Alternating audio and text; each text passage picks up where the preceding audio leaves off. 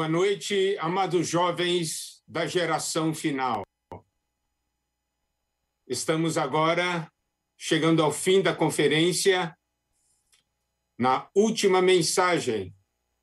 E o tema dessa mensagem é a geração que é final. Ao longo dessa conferência, recebemos a palavra de Deus, uma palavra de impacto, uma palavra muito importante, porque é uma palavra que traz para nós as experiências que fazem de uma geração uma geração muito especial, uma geração útil nas mãos de Deus, uma geração que faz a vontade de Deus e pode cumprir a missão dada por Deus. Se essas experiências compartilhadas nas mensagens anteriores estiverem presentes em nossas vidas, nós teremos uma geração com uma visão celestial governante. Nós teremos uma geração com fogo interior, com fogo que arde sem cessar. Nós teremos uma geração que ama Deus e ama os homens e que cuida dos homens. Nós teremos uma geração que sai forte dos conflitos por desfrutar da graça do Senhor, por desfrutar o Senhor nos seus aspectos divinos e humanos.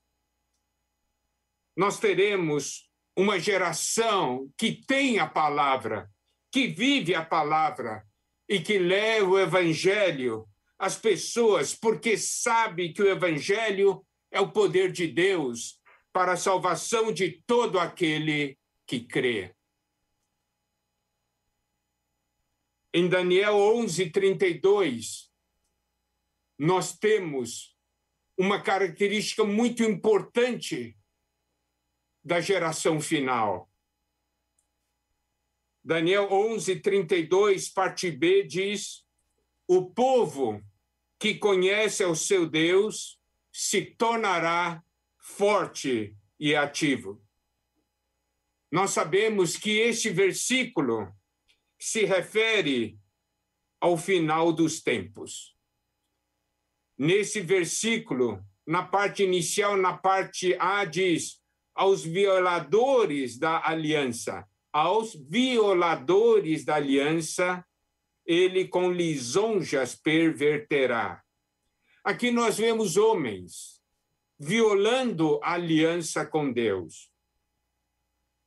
Mas, ao mesmo tempo em que há homens violando a aliança com Deus, nós temos um povo que conhece o seu Deus. Isso se refere a um povo que tem uma realidade interior. E esse povo que conhece o seu Deus tem um viver, tem uma ação, tem uma realidade que o leva a agir.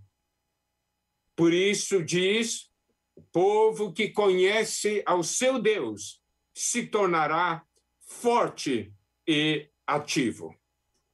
Uma geração que tem uma realidade interior é uma geração forte e ativa. Essa realidade interior que vem do conhecimento vivo de Deus faz com que nós vençamos o eu, o pecado, o mundo, o inimigo. Essa realidade interior que leva uma geração a cumprir a sua missão, a missão dada por Deus. A realidade interior que vem do conhecimento de Deus nos leva a combater o bom combate, correr a carreira e guardar a fé. Essa realidade espiritual de quem tem uma visão, de quem tem fogo no seu interior, de quem ama, de quem sai forte do conflito, de quem tem a palavra e leva a palavra às pessoas, porque esta é a vontade de Deus. Eu quero lhe dizer, querida geração final, amados jovens, o Senhor voltará por causa dessa realidade espiritual e desta ação. Por isso, todas essas experiências que foram compartilhadas nas mensagens anteriores são cruciais para nós que vivemos no final dos tempos. Para confirmar isso, eu gostaria de ler com você 2 Pedro, capítulo 1, versículos 3 até 11, que diz: Visto como pelo seu divino poder nos têm sido doadas todas as coisas que conduzem à vida e à piedade, pelo conhecimento completo daquele que nos chamou para a sua própria glória e virtude. Esse é o versículo 3. E nesse versículo nós podemos ver que Deus, pelo seu divino poder, deu a nós todas as coisas que conduzem à vida e à piedade. Deus deu a uma geração, que é a geração final, todas as coisas que conduzem à vida e à piedade. E ainda esse versículo diz: pelo conhecimento completo daquele que nos chamou para a sua própria glória e virtude se nós fizermos conexão com o versículo de Daniel, nós veremos aqui uma geração que conhece o seu Deus. E pelo fato de conhecer Deus, nós temos alguns resultados importantes. Aqui diz: pelas quais nos têm sido doadas suas preciosas e muito grandes promessas, para que por ela vos torneis coparticipantes da natureza divina, livrando-nos da corrupção das paixões que há no mundo. Uma geração que é coparticipante da natureza divina. Que honra pertencer a uma geração assim. Isso é que nos livra da corrupção das paixões que há no mundo. Agora, vamos ver alguns itens dessa realidade interior. Por isso mesmo, vós, reunindo toda a vossa diligência, associai com a vossa fé a virtude, com a virtude o conhecimento, com o conhecimento o domínio próprio, com o domínio próprio a perseverança, com a perseverança a piedade, com a piedade a fraternidade ou o amor fraternal e com a fraternidade o amor, que é o amor HP nós podemos ver aqui itens maravilhosos, um após o outro. Começa com a fé, uma geração que recebe o dispensar da palavra, uma geração que tem uma fé gerada dentro de si devido à palavra. E por causa dessa fé, muitas outras coisas acontecem no seu interior como nós vimos aqui, fé, virtude, conhecimento, domínio próprio, perseverança, piedade, amor fraternal e amor HP. Não é maravilhoso experimentarmos todos esses itens em nós? E aí temos o versículo 8, que é ligado àquela parte de Daniel que fala que esse povo que conhece o seu Deus, né, se tornará forte e ativo. Versículo 8 diz: Porque estas coisas existindo em vós e em vós aumentando, fazem com que não sejais nem inativos, nem infrutuosos no pleno conhecimento de nosso Senhor Jesus Cristo. Como nós vimos, é essa realidade interior que nos leva a ser fortes e ativos, que faz com que nós não sejamos nem inativos, nem infrutuosos. A realidade espiritual interior e as ações estão intimamente conectadas. Não adianta você ter somente algo interior e não ter nenhuma ação. E não adianta também ter ações sem realidade espiritual interior. Por quê?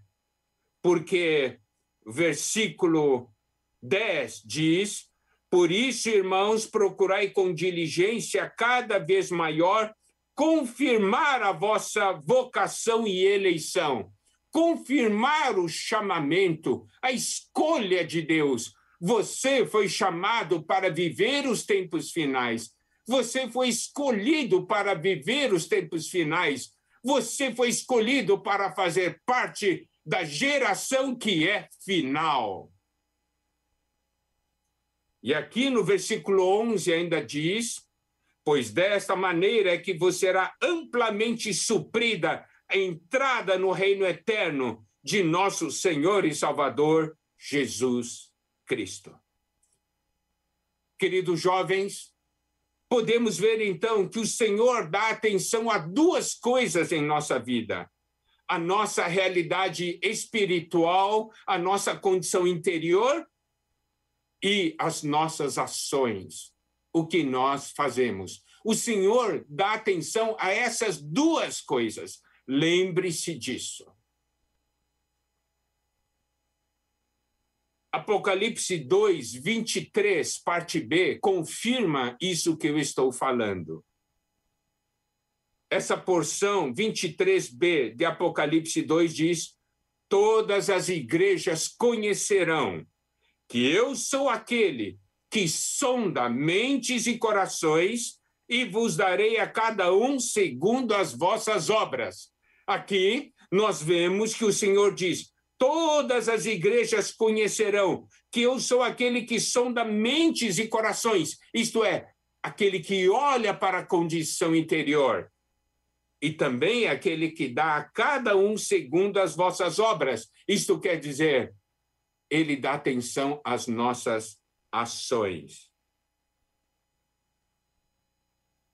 Nas cartas às igrejas em Apocalipse, nós podemos ver também essa realidade. Por que estou falando isso? Porque uma geração que é final tem uma realidade espiritual interior e também tem uma ação, algo exterior algo forte, ativo, por causa dessa realidade e por causa dessa vida interior. E o Senhor dá muita atenção. Em Apocalipse, capítulo 2, versículo 2, diz o seguinte: Conheço as tuas obras, tanto o teu labor como a tua perseverança, e que não pode suportar homens maus, e que puseste à prova os que a si mesmos se declaram apóstolos e não são, e os achaste mentirosos. Tens perseverança, suportaste provas por causa do meu nome e não te deixaste esmorecer.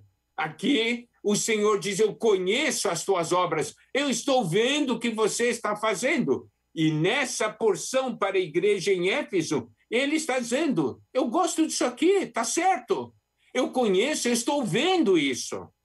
Mas o versículo 4, o Senhor fala daí da condição interior. Ele diz: Tenho, porém, contra ti que abandonaste o teu primeiro amor.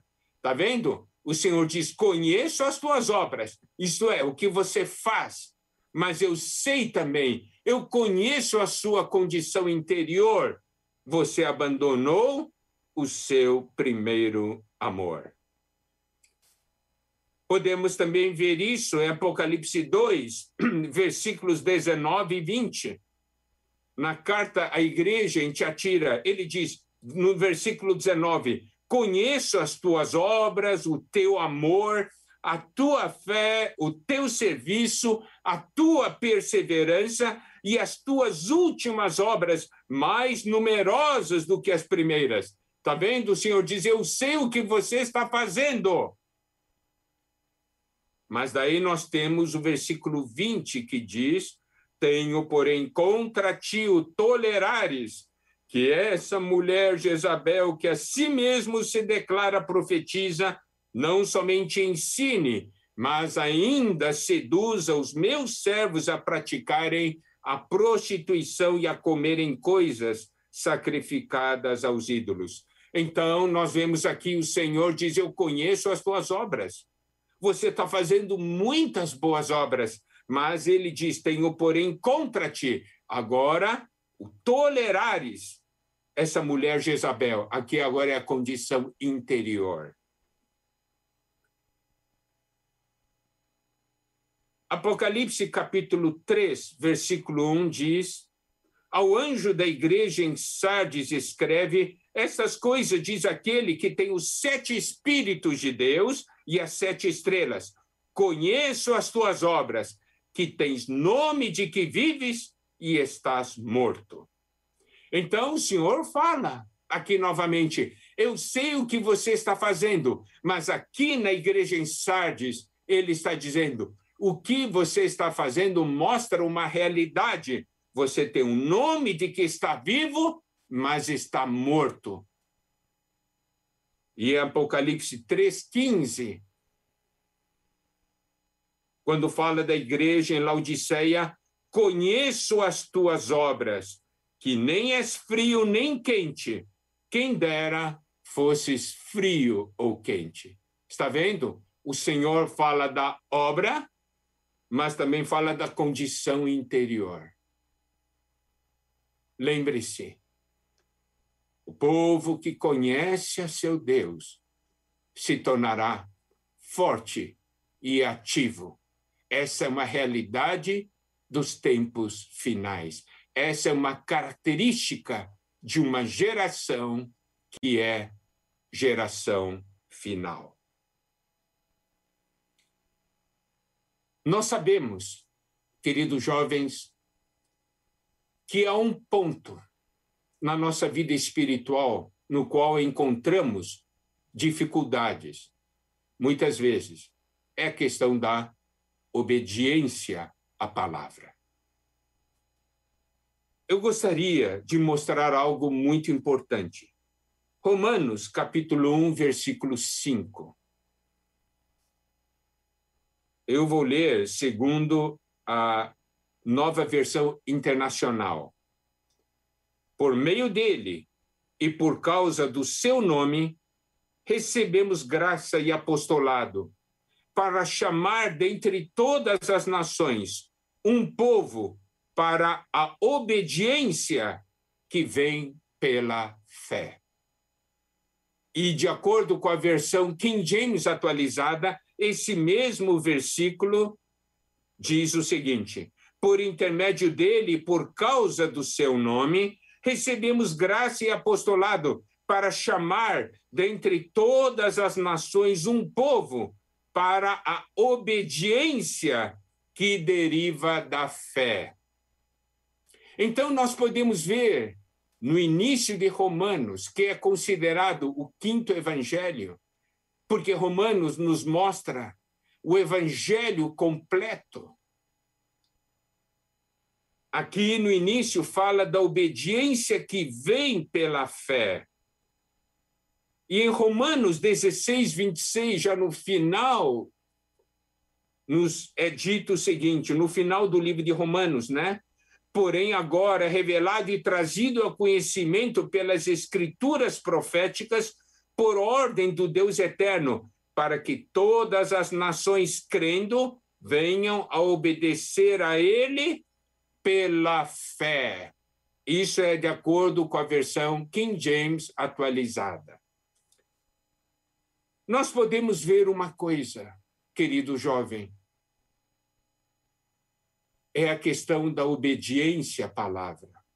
eu creio que todos nós encontramos uma certa dificuldade, mas aqui nos é dito que a obediência vem pela fé, deriva da fé. Deus não quer uma obediência que venha do homem, porque a obediência do homem é uma obediência condicional, é uma obediência que varia, Hoje você obedece, amanhã você já não obedece mais. Mas a obediência que vem pela fé é uma obediência gerada pela palavra de Deus. É uma obediência que vem da revelação da palavra. A obediência que vem do homem vem através do convencimento arrazoamento. Mas a obediência que vem pela fé, vem da palavra, vem da revelação. Nos tempos finais, é tão importante obedecer a palavra de Deus. Mas nós obedecemos porque nós cremos. E para isso nós precisamos de revelação. Precisamos ir diante do Senhor. Senhor, essa palavra que o Senhor está falando para nós. Senhor, eu creio, Senhor, que essa palavra é para mim, mas revela a mim. Você sabe, olha a experiência de Paulo. Ele era perseguidor da igreja, mas no momento que o Senhor apareceu para ele, ele foi capturado pelo Senhor. E a primeira frase né, que ele falou: Quem és tu, Senhor? E imediatamente já confessou Jesus Cristo como Senhor.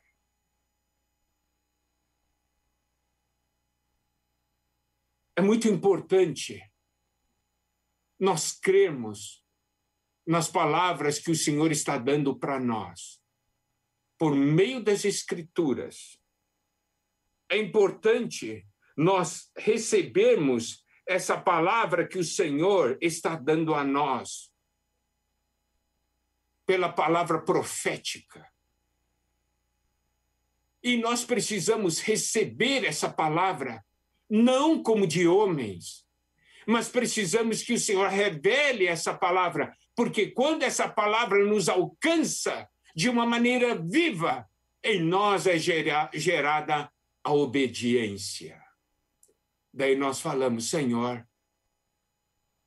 isso é o que você quer. Eu me entrego para isso. Olha só, não é algo somente da boca, mas é do coração. Eu gosto muito de Romanos 10, versículos 8 a 10, que diz: Porém, que se diz, a palavra está perto de ti, na tua boca e no teu coração. Isto é a palavra da fé que pregamos se com a tua boca confessares Jesus como Senhor, e com a tua boca, boca confessares, se com a tua boca confessares Jesus como Senhor, e em teu coração creres que Deus o ressuscitou dentre os mortos, será salvo, porque com o coração se crê para a justiça e com a boca se confessa a respeito da salvação. Nós vemos aqui a boca e o coração unidos. Nós, essa palavra que o Senhor está dando a nós, não somente deve ser uma palavra que está em nossa boca, mas deve ser uma palavra que está em nosso coração. Se isso se tornar realidade, nós nos tornaremos um com a palavra, um com o Senhor. Aí a obediência virá. Filipenses 2, versículos 5 a 8, diz: Tende em vós mesmo sentimento que houve também em Cristo Jesus. Pois ele, subsistindo em forma de Deus, não julgou como usurpação ser igual a Deus, antes a si mesmo se esvaziou, assumindo a forma de servo, tornando-se em semelhança de homens, reconhecido em figura humana. A si mesmo se humilhou, tornando-se obediente até a morte e morte de cruz. Olha que obediência do Senhor à vontade de Deus e à palavra de Deus. Sabe, uma geração que, afinal, como nós já vimos, é uma geração que não somente cuida de si, mas também cuida dos outros. Então, eu quero dar uma palavra para os jovens que viram, que tocaram e ganharam a revelação. Ajudem aqueles que ainda não viram, aqueles que ainda estão parados, aqueles que estão apáticos. Nós precisamos ajudar, não descartar. Nós precisamos ajudar, não abandonar. Nós precisamos alimentar, não espancar. Nós precisamos ajudar, nós precisamos atrair, não pressionar. Deus hoje ainda tem tantas necessidades. E Deus deseja ganhar esses ainda que estão parados. Se você hoje ainda está parado, Deus quer ganhá-lo. Deus quer que você faça parte dessa geração que é final. Deus precisa de você.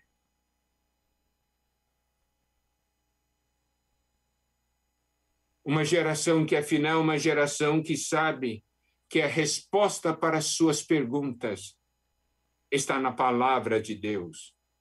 É uma geração que crê na palavra, que se identifica com a palavra de Deus. É uma geração que conhece discernir a realidade espiritual neste mundo material. E esse discernimento é muito importante. Consegue saber a realidade da era em que nós estamos vivendo. E é claro, a palavra de Deus revela isso. Gostaria de compartilhar com os irmãos Mateus 24, versículos 12 a 14. Primeiramente, versículo 12 e por se multiplicar a iniquidade, o amor se esfriará de quase todos. Daí 13, 14, aquele, porém, que perseverar até o fim, esse será salvo. E será pregado esse evangelho do reino por todo o mundo, para testemunho a todas as nações, então virá o fim. Essa porção nós temos claramente duas partes. A primeira parte é o versículo 12, a segunda parte, composta dos versículos 13 e 14. A primeira parte, o versículo 12, nos mostra a parte negativa. Por quê? Porque ele fala da multiplicação da iniquidade e ele diz também: o amor se esfriará de quase todos. Essa é uma característica do mundo em que nós estamos vivendo hoje. Você sabe, a, a iniquidade se multiplicar é algo muito pior do que essa pandemia que nós estamos vivendo. E o amor se esfriar é pior do que a perseguição que se levantou no passado e que se levanta hoje e que se levantará contra os filhos de Deus.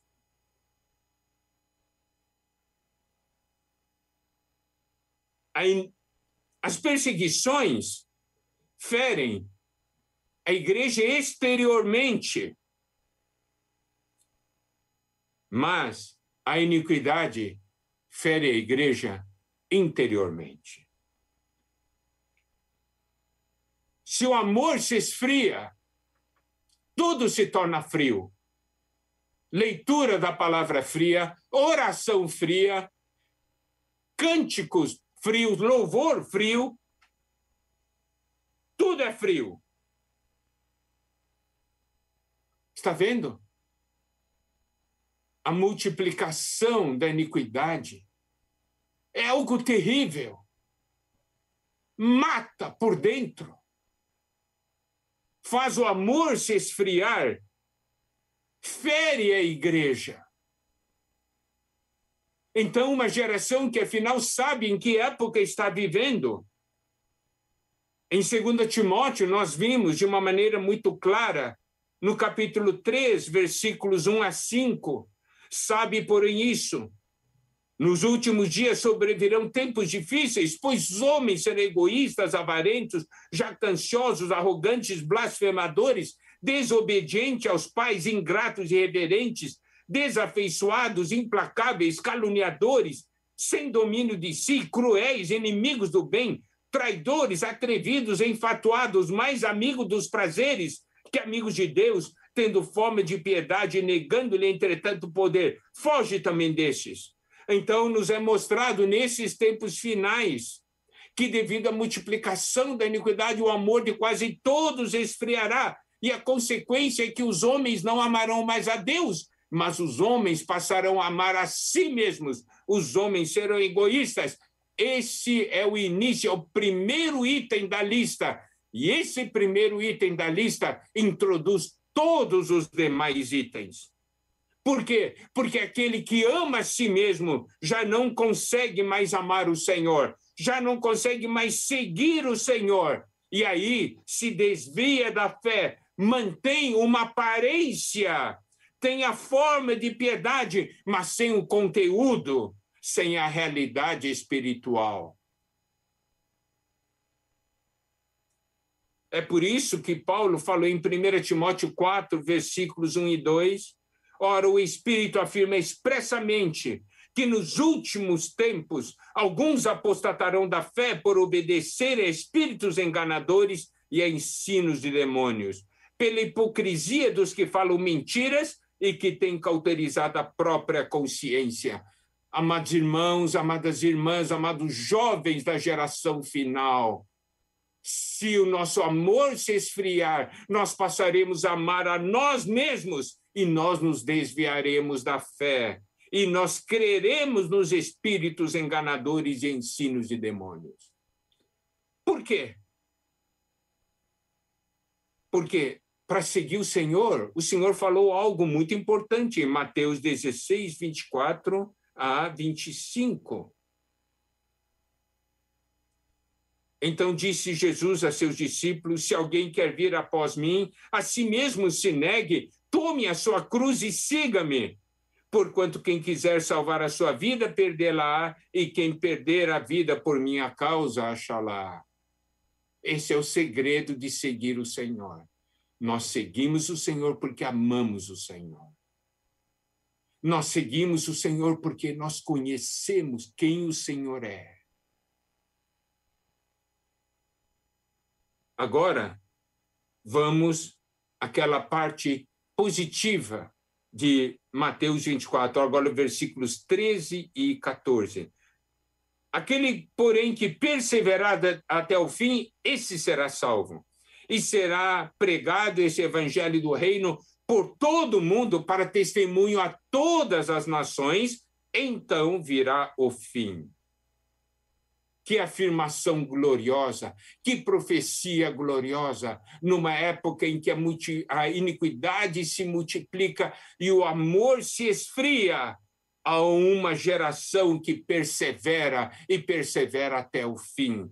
Há uma geração que pregará e que pregue esse evangelho do reino por todo mundo, por toda a terra habitada, para testemunho a todas as nações. É uma geração que vence essas dificuldades, vence a degradação. A igreja deve levar a sério essa palavra. O Senhor, por meio da profecia, falou que isso irá acontecer Aleluia, louvado seja o Senhor. Nós somos o cumprimento dessa profecia.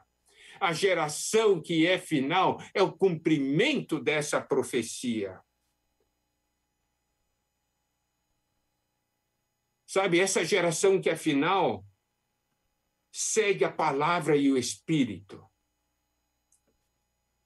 Em 1 Timóteo 4, versículos 13 a 14, nos é dito: Até a minha chegada, aplica-te à leitura, à exortação, ao ensino. Não te faças negligente para com o dom que é em ti, o qual te foi concedido mediante a profecia com a imposição das mãos do presbitério.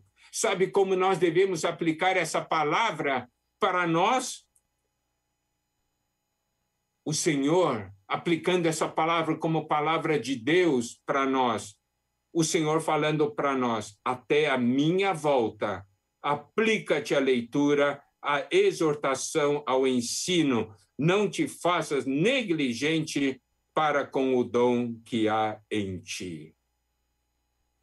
Então, é uma geração que se aplica à leitura da palavra de Deus. É uma geração que não é negligente com o dom que Deus deu. E em 1 Timóteo 4, versículos 15 a 16, diz: Medita essas coisas e nelas se diligente, para que o teu progresso a todos seja manifesto. Tem cuidado de ti mesmo e da doutrina. Continua nesses deveres, porque fazendo assim, salvarás a ti mesmo como aos teus ouvintes. É uma geração que medita na palavra de Deus é uma geração que rumina, que come a palavra de Deus e é diligente nessa palavra. É uma geração que cuida -se de si mesmo e da palavra na sua vida. É uma geração que salva a si e salva os outros.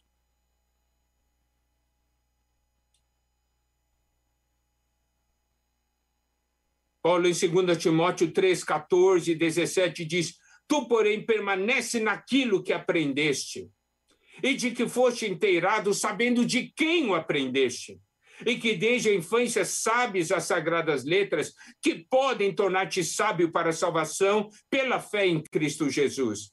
Toda a Escritura é inspirada por Deus, é útil e é proveitoso para o ensino, para a repreensão, para a correção, para a educação na justiça, a fim de que o homem de Deus seja perfeito e perfeitamente habilitado para toda boa obra.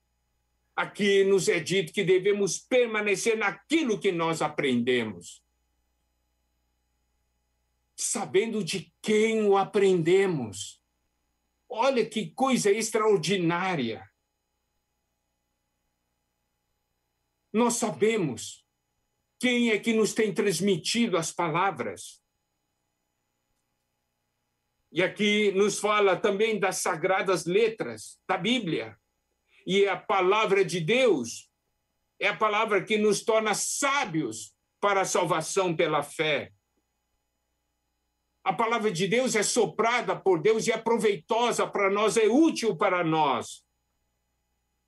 E o versículo 17: a fim de que o homem de Deus seja perfeito e perfeitamente habilitado para toda boa obra. Nós podemos ver aqui novamente: a palavra opera na pessoa e também na obra.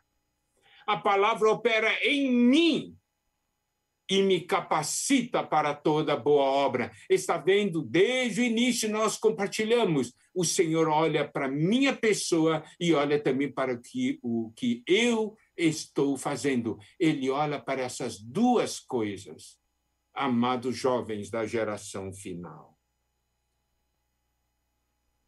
Nós precisamos dar atenção à palavra da Bíblia. Essa palavra escrita, a palavra revelada, a palavra profética. Precisamos meditar, permanecer. Precisamos comer dessa palavra. Você sabe, essa questão de comer é algo essencial. Eu quero agora mostrar alguns pontos, abordar essa questão do comer sob um ponto de vista importante para a geração final. Você sabe que o pecado entrou pela questão do comer. Então, o primeiro pecado estava ligado a comer, não ao fazer.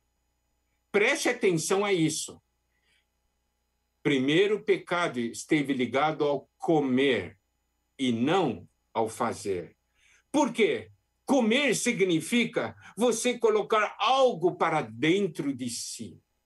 Quando você come algo, você introduz no seu interior, introduz em você. Gênesis 2, 16 a 17, nos é dito: E o Senhor Deus lhe deu esta ordem: De toda árvore do jardim comerás livremente, mas da árvore do conhecimento do bem e do mal não comerás, porque no dia em que dela comeres, certamente morrerás. Tá vendo? Você não pode comer. Se você comer, você vai morrer. Porque comer significa colocar algo para dentro de si. Claro, a questão da desobediência, mas estou enfatizando essa questão do comer. Você logo vai entender por que estou enfatizando isso. E o Gênesis 3,6 diz: Vendo a mulher que a árvore era boa para se comer, agradável aos olhos e árvore desejável para dar entendimento, tomou-lhe do fruto e comeu, e deu também ao marido, e ele comeu. Então, aqui o pecado entrou. Esse foi o primeiro pecado. Ligado ao comer. Agora, nós vamos ir para uma porção de Daniel.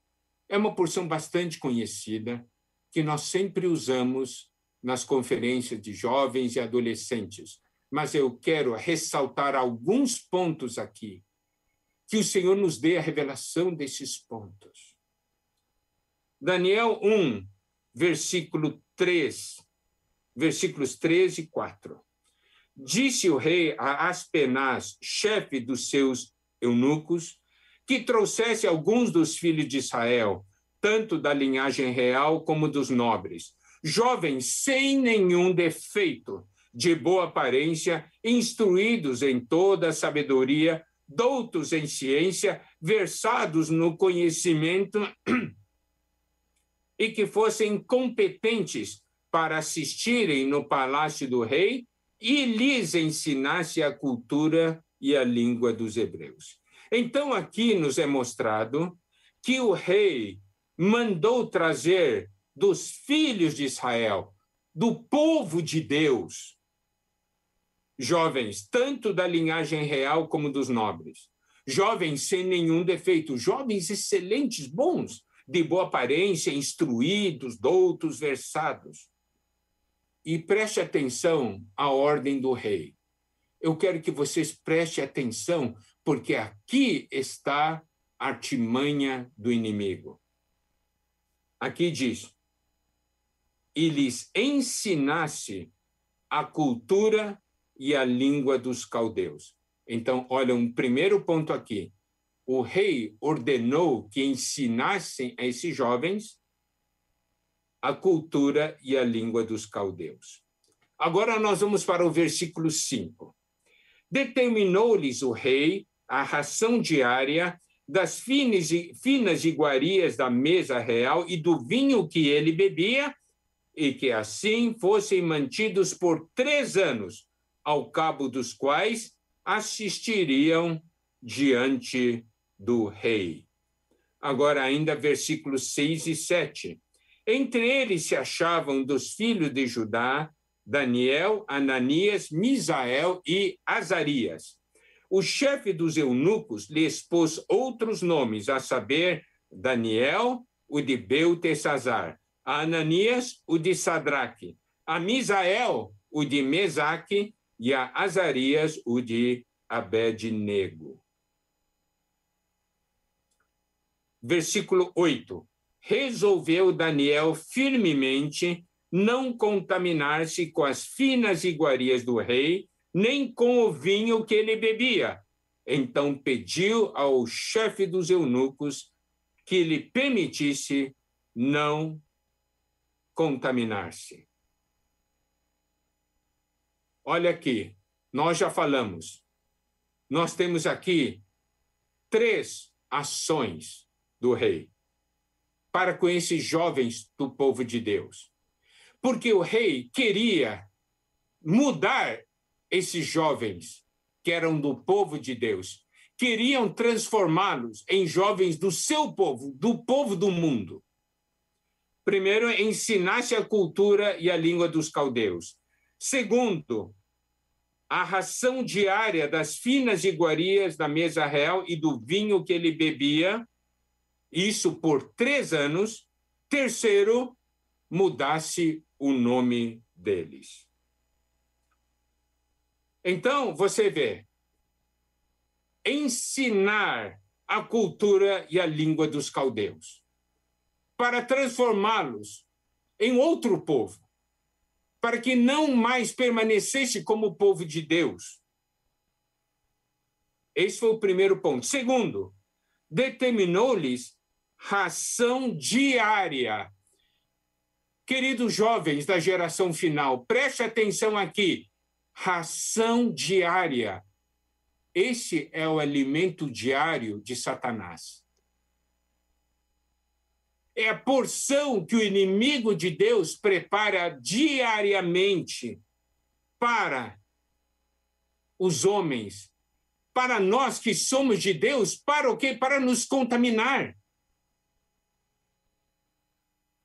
E o quê? As finas iguarias da mesa real e do vinho que ele bebia, isto é, comer do melhor do mundo comer do que o rei deste mundo come.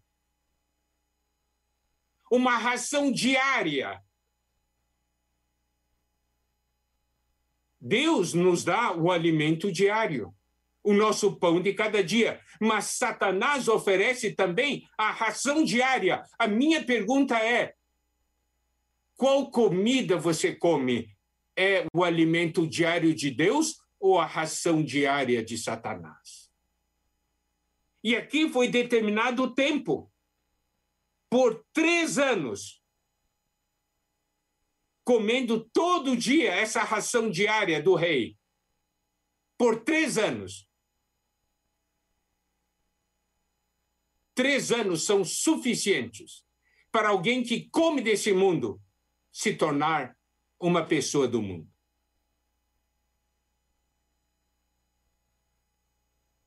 E ainda mais, resultado. Você se torna outra pessoa. Essa é a razão de mudar o nome. Essa é a razão de mudar o nome.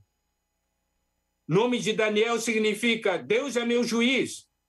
Mudar para, para Beltesazar significa príncipe ou tesouro de Bel, que é um ídolo alguém que é de Deus se tornar de um ídolo. Ananias significa amado pelo Senhor ou favorecido pelo Senhor. Mudado o nome para Sadraque, quer dizer iluminado pelo Deus Sol. Um grande escriba, conhecedor das coisas do Deus Sol. O nome Misael, que significa quem é como Deus. Mudado para Mesaque, que significa quem é como Shak, e Azarias, que significa o Senhor é minha ajuda, mudado o nome para Abednego, que significa servo de nego. Você consegue ver a artimanha de Satanás? Ensinar a língua e a cultura, dar a ração diária do mundo por três anos e mudar o nome.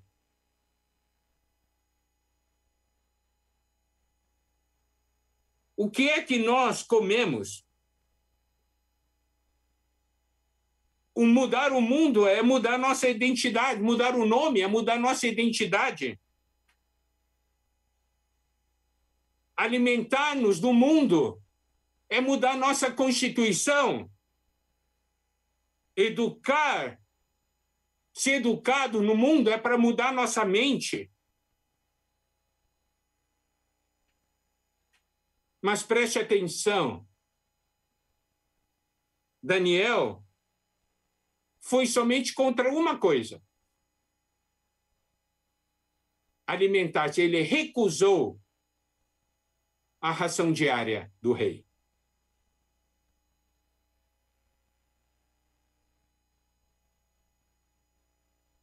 Por que ele não foi contra a mudança de nome? porque ele sabia quem ele era e a que povo ele pertencia. Sentimento dele é: você pode me chamar do que você quiser. Eu sei quem eu sou e a que povo eu pertenço. Ele não se opôs à educação da Babilônia, porque ele sabia em quem ele havia crido, porque ele tinha fé na palavra de Deus. Eu creio na palavra de Deus e não na palavra do homem. Mas ele se opôs à comida porque era alguma coisa que ofendia diretamente a Deus, porque era para colocar para dentro de si algo. Você pode me educar, mas ele não vai colocar para dentro de mim. Minha mente, meu ser é tomado pela palavra de Deus. Você pode me chamar do que quiser, eu tenho a minha identidade, eu sou filho de Deus, eu pertenço à geração final. Mas comer eu não vou comer, porque não colocarei no meu interior o que não é de Deus. E preste atenção: o Senhor Jesus, ao ser tentado, a primeira tentação foi ligada ao comer. Mateus 4, versículos 1 a 4. A seguir, foi Jesus levado pelo Espírito ao deserto para ser tentado pelo diabo. E depois de jejuar 40 dias e 40 noites, teve fome. Então o tentador, aproximando-se, lhe disse: Se és filho de Deus, manda que essas pedras se transformem em pães. Jesus, porém, respondeu: Está escrito: Não só de pão viverá o homem, mas de toda a palavra que procede da boca de Deus. Se o Senhor Jesus transformasse as pedras em pães, ele estaria agindo segundo a palavra de Satanás e se ele agisse segundo as palavras de Satanás, ele estaria comendo as palavras de Satanás. Irmãos, estão compreendendo? Hoje, o que é que nós comemos? Isso aqui é algo crucial, é algo vital. Se você come o que não deve, você será anulado pelo inimigo. O inimigo, o que o inimigo mais teme é uma geração que seja uma geração final. A geração que vai trazer o Senhor de volta. Você sabe por que, que Sodoma caiu numa situação tão lamentável? Em Ezequiel 16, 49, nos é dito: Eis que esta foi a iniquidade de Sodoma, tua irmã. Nós pensamos, ó, é imoralidade, mas preste atenção ao que esse versículo diz. Eis que esta foi a iniquidade de Sodoma, tua irmã, soberba, fartura de pão e próspera tranquilidade teve ela e suas filhas, mas nunca amparou o pobre e o necessitado.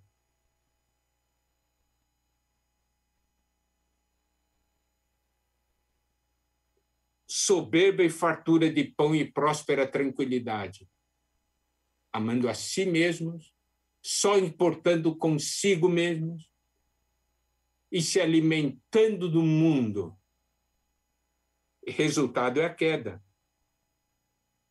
Em Lucas 17, 26, quando fala nos dias de Noé, versículo 27, no começo diz: comiam, bebiam. Está vendo? Primeiro é comer, de novo. E falando de Ló, em Lucas 17, 28, o mesmo aconteceu nos dias de Ló. Comiam, bebiam, etc, etc. Amados jovens, o que você está comendo? É o alimento diário da palavra de Deus ou o alimento diário de Satanás? Sabe, isso é determinante segundo o que nós vimos ali em Daniel. Eu não vou me contaminar. Eu tenho a minha identidade.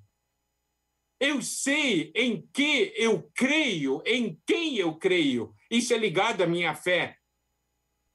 Você pode me chamar do que quiser, pode falar qualquer coisa para mim,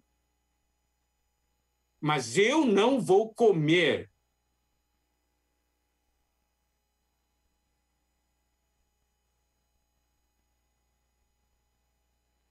Primeira Timóteo 6:11 diz: "Tu, porém, homem de Deus, foge dessas coisas. Antes segue a justiça, a piedade, a fé, o amor, a constância, a mansidão." 2 Timóteo 3, versículos 10 a 11. Tu, porém, tens seguido de perto meu ensino, procedimento, propósito, fé, longanimidade, amor, perseverança, as minhas perseguições e os meus sofrimentos. Quais me aconteceram em Antioquia, e e Listra, que variadas perseguições tenho suportado, de todas, entretanto, me livrou o Senhor. Olha só a importância, então, de nós seguirmos a palavra de Deus. Nós sabemos o que nós precisamos comer todos os dias. Quando nós comemos da palavra de Deus, nós somos constituídos com a palavra de Deus, e essa palavra, então, entra em nós por isso que daí, 2 Timóteo 4, 1 a 5 diz, conjuro-te perante Deus e Cristo Jesus, que há de julgar vivos e mortos pela sua manifestação e pelo seu reino. Prega a palavra, insta, quer seja oportuno, quer não, corrige, repreende, exorta com toda longanimidade, longanimidade e doutrina. Por quê? Paulo fala isso porque alguém, quando está cheio da palavra de Deus, deseja que essa palavra flua. Ele diz: prega a palavra, insta ou insista, quer seja oportuno ou não, significa que não, nós não somos controlados pelo que nós vemos ou sentimos, nós somos controlados pelo Espírito. E essa palavra, quando está em nós e age, essa palavra deseja sair e alcançar as pessoas e operar nessas pessoas o que essa palavra operou em nós. Nós sabemos depois pelos versículos 3 e 4 que nesses tempos finais as pessoas não suportarão essa doutrina. Se recusar ouvir a palavra, se recusar, mas nós vamos falar. Versículo 5 diz: Tu, porém, se sobre em todas as coisas, suporta as aflições, faz o trabalho de evangelista, cumpre cabalmente o teu ministério. É para nós cumprirmos o ministério que o Senhor nos deu, de levar a palavra, de levar o evangelho. Apesar das dificuldades, Mateus 24, 13 nos diz: aquele, porém, que perseverar até o fim será salvo. Nós vamos perseverar levando a palavra, porque nós conhecemos o que essa palavra é. E será pregado esse evangelho do reino por todo o mundo para testemunho a todas as nações. Louvado seja o Senhor, como nós falamos. Esse versículo fala a nosso respeito. Nós somos o cumprimento dessa profecia. Isto é característica da geração final. A geração final é a geração que é o cumprimento das profecias. Agora vamos voltar à questão das nossas ações e da nossa pessoa. Em Apocalipse 3, a partir do versículo 7, quando fala para a igreja em Filadélfia. Ao anjo da igreja em Filadélfia escreve essas coisas, diz o santo verdadeiro, aquele que tem a chave de Davi, que abre e ninguém fechará, e que fecha e ninguém abrirá. Olha só agora, Conheço as tuas obras, eis que tenho posto diante de ti uma porta aberta, a qual ninguém pode fechar, que tens pouca força, entretanto guardaste a minha palavra e não negaste o meu nome. Aleluia! Olha só que coisa maravilhosa. O Senhor diz: Eu conheço as tuas obras. Porque o que você faz sempre faz sendo um comigo. Por isso, eu tenho posto diante de você uma porta aberta e ninguém pode fechar. Você tem pouca força, mas você faz porque você depende da minha força. A minha força é contigo. Porque você guarda a minha palavra, você não nega o meu nome, está vendo? Tem as ações, porque no seu interior está a palavra e está o nome do Senhor. No versículo 10 de Apocalipse 13 é dito: Porque guardaste a palavra da minha perseverança, também eu te guardarei da hora da provação que há de vir sobre o mundo inteiro, para experimentar os que habitam sobre a terra. Venham sem demora, conserva o que tens para que ninguém tome a tua coroa. Ao vencedor faloei coluna no santuário do meu Deus, e dali jamais sairá gravarei também sobre ele o nome do meu Deus, o nome da cidade do meu Deus, a nova Jerusalém que desce do céu, vinda da parte do meu Deus, e o meu novo nome. Quem tem ouvidos, ouça o que o Espírito diz às igrejas. Você sabe, essa carta à igreja ah, em Filadélfia tem uma grande conexão com Isaías 22, versículos 22 a 24. Essa porção de Isaías 22 diz o seguinte, de versículo 22 a 24: Porei sobre o seu ombro a chave da casa de Davi. Ele abrirá e ninguém fechará, fechará e ninguém abrirá. Fincá-lo-ei como estaca em lugar firme, e ele será como um trono de honra para a casa de seu pai. Nele pendurarão toda a responsabilidade da casa de seu pai, a prole e os descendentes, todos os utensílios menores, desde as taças até as garrafas. Então, esses que são um com o Senhor, esses que são de acordo com a vontade de Deus, como é mostrado na carta à igreja em Filadélfia, esses que o Senhor conhece a obra e tem uma porta aberta. São esses que são como coluna, como é falado para o vencedor no final da carta à igreja em Filadélfia, como essa estaca. Nele pendurarão toda a responsabilidade da casa de seu pai, a prole, os descendentes, todos os utensílios menores, desde as taças até as garrafas é coluna no santuário do seu Deus. Uma geração que é final é composta de jovens que agem como coluna. Senhor, se tem alguma responsabilidade, Senhor, eu te amo, eu me consagro a ti, pode colocar sobre mim. Eu me consagro para levar adiante o que você deseja fazer. Sabe, esse coração que exatamente essa esse coração de consagração para ter essa vida de mártir, que está em 2 Timóteo 4, versículo 6, que diz: Quanto a mim, estou sendo já oferecido por libação, e o tempo da minha partida é chegado. Paulo se derramou como libação a vida dele, a vida toda dele se derramou a favor dos irmãos, como uma oferta de vinho, derramado a favor de Deus e a favor dos irmãos. Ele, em Filipenses 2,17, diz: Entretanto, mesmo que seja eu oferecido por libação sobre o sacrifício e o serviço da vossa fé, alegro-me e com todos vós me congratulo. Por que ele se ofereceu como libação? Nós podemos ver em Lucas 10 a história de Marta e Maria.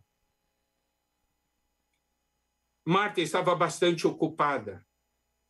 Maria estava aos pés do Senhor, ouvindo o Senhor. Daí Marta reclamou. Versículo 41, respondeu-lhe o Senhor, Marta, Marta, andas inquieta, te preocupas com muitas coisas, porque Marta havia pedido para o Senhor, Senhor, não importa que minha irmã tenha deixado eu fique assim servir sozinha. Daí o Senhor falou, né? Entretanto, pouco é necessário mesmo uma só coisa. Maria, pois, escolheu a boa parte e esta não lhe será tirada. Marta estava ali envolta nas atividades, ela não estava ouvindo o Senhor. Ela estava muito ocupada, sua atenção estava dividida, mas Maria estava aos pés do Senhor, ouvindo o Senhor. E esse ouvir foi fundamental. O Senhor diz que Maria escolheu a boa parte e esta não lhe será tirada. Você sabe, ela ficou ali aos pés do Senhor. O que uma pessoa ganha aos pés do Senhor quando está ali focado no Senhor é algo que ninguém mais pode tirar. E nós vemos, você diz assim, mas Maria não serviu. Mas em João 12, versículos 1 a 3, nos mostra que Maria, ela, versículo 13 eu vou ler por causa do tempo. Então Maria, tomando uma libra de bálsamo de nardo puro muito precioso, ungiu os pés de Jesus e os enxugou com seus bálsamos e encheu-se toda a casa com perfume de bálsamo. E em Mateus 26, 13 diz: Em verdade vos digo, onde for pregado em todo o mundo este evangelho, será também contado o que ela fez para a memória sua. Então eu quero dizer, aquilo que Marta fez ali ocupada na cozinha, isso era para ser contado? Não! Ela estava fazendo coisas para o Senhor, mas ela não estava aos pés do Senhor. Maria, ela esteve aos pés do Senhor e pelo fato de ter permanecido aos pés do Senhor, recebeu a porção que fez com que ela se consagrasse e se derramasse ao Senhor, no Senhor, de tal forma que todos consideraram desperdício, mas o Senhor diz: ela fez para mim Está vendo a nossa consagração? Nós sermos libação é fruto da nossa comunhão pessoal com o Senhor.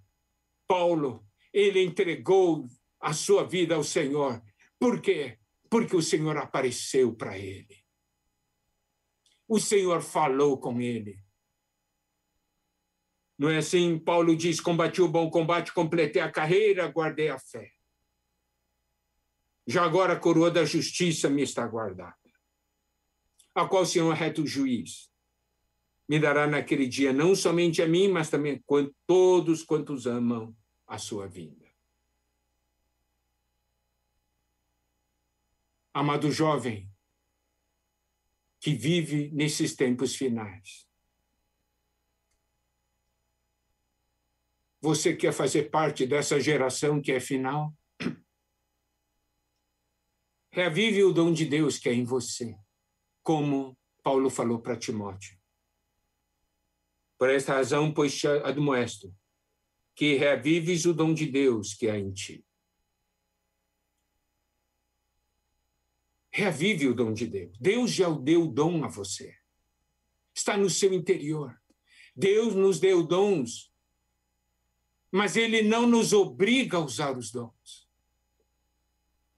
Ele quer que nós cooperemos com Ele, fazer com que esse dom que já está em nós se torne algo vivo, se torne algo útil a Ele. Deus não nos obriga a servi-lo, Ele nos atrai. Deus não nos deu um espírito de covardia, que é de medo, mas de poder, de amor e de moderação. Você tem medo? Esse medo não vem de Deus. Você já, você já tem dentro de você o espírito de poder. O poder para torná-lo um membro da geração final. Um poder para torná-lo um jovem atuante, que conhece o seu Deus, um jovem forte e ativo. Você sabe, uma geração que é final é uma geração que conhece a sua fraqueza. Por isso, depende totalmente da força e do poder de Deus. É uma geração que se coloca no altar. Alguns irmãos perguntam para mim, irmão, Como fazer o fogo queimar em meu interior? Se coloque no altar, que o fogo virá. O fogo desce para quem está no altar. Deus precisa de uma geração consagrada no altar. Uma geração que queime, queime até a sua volta.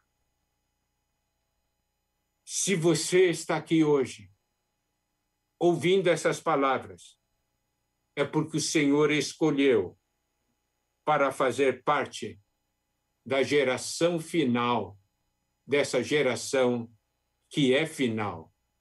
Creia nisto. Que o Senhor nos abençoe.